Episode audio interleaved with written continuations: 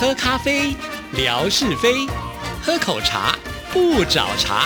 身心放轻松，烦恼自然空。央广即时通，互动更畅通。爱的听众朋友，大家好，欢迎收听今天的央广即时通，我是谭志毅。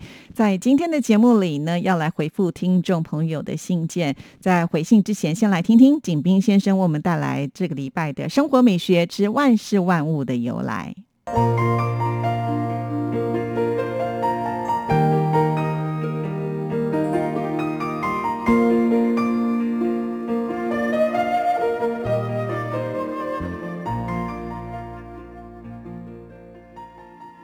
亲爱的朋友，你们好。央广即时通，因为热爱，未来更精彩。刨根问底，探究万事的来龙去脉，追本溯源，了解万物背后的故事，万事万物的由来。欢迎您的收听，我是景斌。今天我们说说“一日夫妻百日恩”。古往今来，这婚姻。都乃人生大事，一旦结为夫妻，那就要承担起责任和义务，从此以后生儿育女，共建家园。对于这琴瑟和鸣的生活景象，人们常常称道“一日夫妻百日恩”，认为即使是一天的夫妻，也有着百日的恩情。但其实这乃是世人的误解，这里的一日，并非指一天。其中还另有一段典故，“一日夫妻百日恩”这句话，出自于清朝时期著名小说家蒲松龄所著的《聊斋志异》。这本书中看似在写神怪之说，但其实是通过这样的表象来抨击封建社会的黑暗。在《聊斋志异》张鸿渐这个故事单元中，作者蒲松龄就用到了。一日夫妻百日恩。故事中的主人公张鸿渐，本是永平府的一位名士，因为地方官员的徇私枉法陷害好人，他便状告巡抚。但是没曾想，陷入到官场尔虞我诈之中，没钱没势的他，便反而成为有罪之人，于是便连夜逃跑。之后荒山野岭，穷途末路。他遇到了一位狐妖，在狐妖的帮助之下，他得以安稳度日。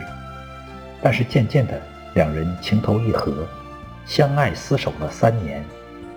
三年之后，书生对这样不见天日的生活感到厌倦，于是便以自己的发妻为借口，向狐妖说道：“一日夫妻百日恩，自己要回乡寻妻子。”于是狐仙被打动，张鸿渐也得以远走他乡。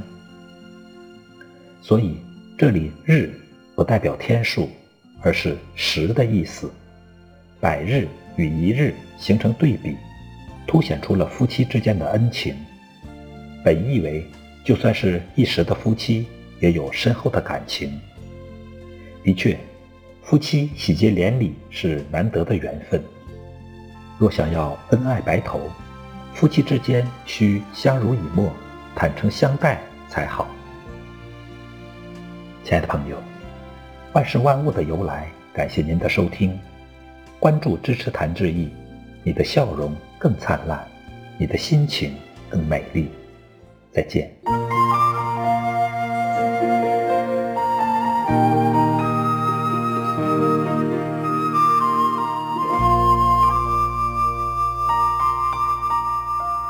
谢景斌先生。那接下来的时间呢，我们就要来看这一封信件。这是乐祥在八月十四号的时候所写来的信。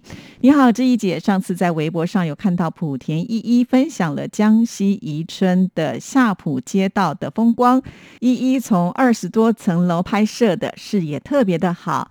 小区不远处就是沪昆高铁，还有赣湘铁路啊。经常能够看到高速列车和普通列车同时经过。宜春是上海南昌前往长沙方向必经之路。远处群山连绵，著名的井冈山距离宜春是否远呢？北面能够看到宜春市的风光，楼下就是圆州小学。宜春的母亲河是圆河，蜿蜒曲折，水清岸绿，风光秀丽。古代的宜春称为圆州，已经有两千多年的历史了。一一拍摄的照片很多。之前依依一直拍摄莆田风光，很开心这次能够看到依依的家乡宜春的风光。我觉得宜春也是一座人杰地灵的美丽城市。这一次晨晨在暑假里也是跟着依依到宜春吧，应该在宜春也度过了一段美好的暑假时光。我想是吧？看到这段文字的时候，其实让我联想到我小时候也很喜欢跟我妈妈，就是去外婆家哦。那我的外婆呢，她是住在云林县斗南这个地方，其实是一个小镇啊。而且我外婆家呢是很传统的三合院哦，所以每一次去的时候呢，都感觉跟台北很不一样啊，那就会满心期待。但是呢，刚才自己有提到小镇嘛，所以当年还没有高铁的时候，必须要搭那个最慢的火。车哈，也就是呢，每一个小站都会停的那一种火车，所以我印象当中就是觉得好远哦。因为啊，从台北的火车站是呃，我睡眼惺忪的时候被拉起来要去搭火车啊，从台北坐到这个斗南都已经到了差不多下午的一点多左右，我记得就是错过了吃。午饭的时间哈，那每一次回去的时候呢，呃，总是好像会引起一点点小小的骚动哈。呃，隔壁的邻居就会说啊，带爸来呀，带爸来，因为他们都讲台语，说台北来的，很想看看我们穿什么衣服，用什么东西啊。表示在那个年代呢，其实城乡差距是会比较大一点点的。但是回到了乡下，就有很多的这个可以玩的地方啊，接触大自然的机会也比较多。不过呢，就是每一次早上哈，天呢一亮。的时候，我们就会被吵醒了，因为有这个鸡叫声，呃，甚至还有那个农车的那个拖拉机呃开过去的声音，哇，那个声音的噪音就很大哈，你就会被吵醒。这是我小时候的印象哈，就是觉得哎，这样子的一个很偏乡的地方，跟台北的生活方式是不一样的，所以呃，久久呢就会想要去感受一下那种放松的感觉啊。那我还记得依依当年就是父母亲的这个旧家必须要改建啊，呃，当时呢还是很依依不舍的啊。不过没有想到，真的没有经历多久，这个房子呢都已经盖好了，而且是非常漂亮的现代化的大楼啊。那我还稍微问了一下，说怎么这么快？依依说大概也有四五年的时间了啊。那现在当然喽，这个父母亲如果再搬回来的话呢，也可以享受这个现代化的这个大楼所带来的一个便利哈。还有啊，我们看到依依所拍摄的这个照片呢，风景真的是非常的好啊，登高望远，然后呢，所见之处呢，都会感觉。觉心旷神怡啊，真的是挺令人羡慕的。希望下次依依呢，再回去的时候也能够多帮我们拍一些照片，再让我们慢慢的来欣赏啊。好，那我们接下来呢，继续来看乐祥的这一封信件。上次呢，也看到了志毅姐分享了陈俊谭大师拍摄的台湾好风光视频，有苏花公路、龙腾断桥、海滨风车、金瓜石，还有阴阳海、象鼻岩等等的景点，特别的。震撼人心，陈大师在拍摄过程当中一定花了很多时间吧？视频的配乐也很好听。台湾的山和海都有着独特的魅力。另外，霞总分享的峨眉山四溪沟特别神奇，景区里的钟乳石千变万化。奇形怪状，使人啧啧称奇。大自然真是巧夺天工啊！很像是江苏宜兴善卷洞啊！诶，说到了这个宜兴善卷洞，我是不是去过？就是上一次，呃，我跟着我先生他们公司的员工旅游，好像去过这里哦。呃，就是我们刚才提到的这个钟乳石啊。每一次呢，在这个正夏天很热的时候呢，到这个地底下去看钟乳石，都会觉得哇，好舒爽哦！而且呢，经由这个灯光的设计哈，你就会发现在里面呢，非常的特别，尤其有一些水的倒映啦，或者是水的颜色所呈现出来呢，都会觉得令令人非常的赞叹哦，因为一颗钟乳石呢，它是必须要花很长很长的时间才有办法呢把它累积起来的啊。好，那再回到呢，就是呃陈俊谭大师哈，我其实真的很谢谢我这位小学同学，他的工作就是一位摄影师，他自己呢对于拍摄很有兴趣哈。乐祥呢提到了这段台湾好风光的视频，他是应该是透过就是空拍机，也就是大家讲的这个无人机哈，呃所拍摄下来，然后再去做一些剪辑，所以这个必须要花很多的时间呢。因为在台湾呃，透过这个空拍机拍摄，必须要先去申请的，不是说随便的都可以拍哈。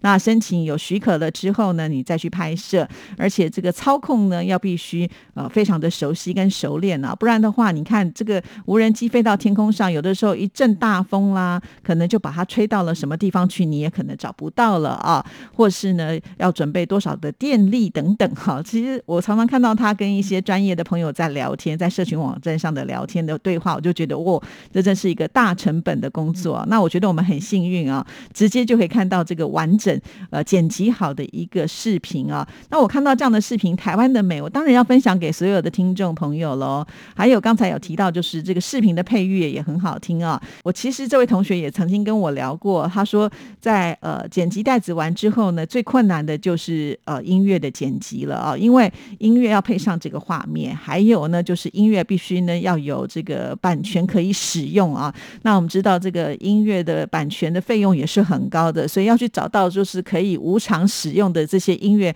可以选择的不多哈。所以对于呢想要制作好视频的人来讲，那真的就是一个很大的投资。那也很谢谢乐祥，就是有这样子的一个回馈，我当然也可以呢，就是把它转贴给我的这位小学同学看呢。我相信呢，他会觉得更开心，以后呢就会拍更多的照片分享给我们。好，再来看最后一段，本周新唱台湾颂，听到李宗盛演唱的《鬼迷心窍》，我也想起了以前看《末代皇孙》这一部电视剧里的情节，特别是这首《鬼迷心窍》的片头曲，黄日华饰演的富察瑞康，在周海媚所饰演的纳兰如意面前跪下，非常的难忘。哇，我觉得乐祥你的记性会不会太好了？就是我相信呢，你看过的剧非常的多啊，不管是呃这个台剧啦，或者是港剧啦，那你居然连那个很经典的画面呢，都会记得非常的清楚，甚至是在呃这个片头曲的哪一段哦，你的头脑就像是电脑一样，而且呢不用搜寻哦，自动就会浮现出来，超级厉害啊！好，我们再来看最后一段了。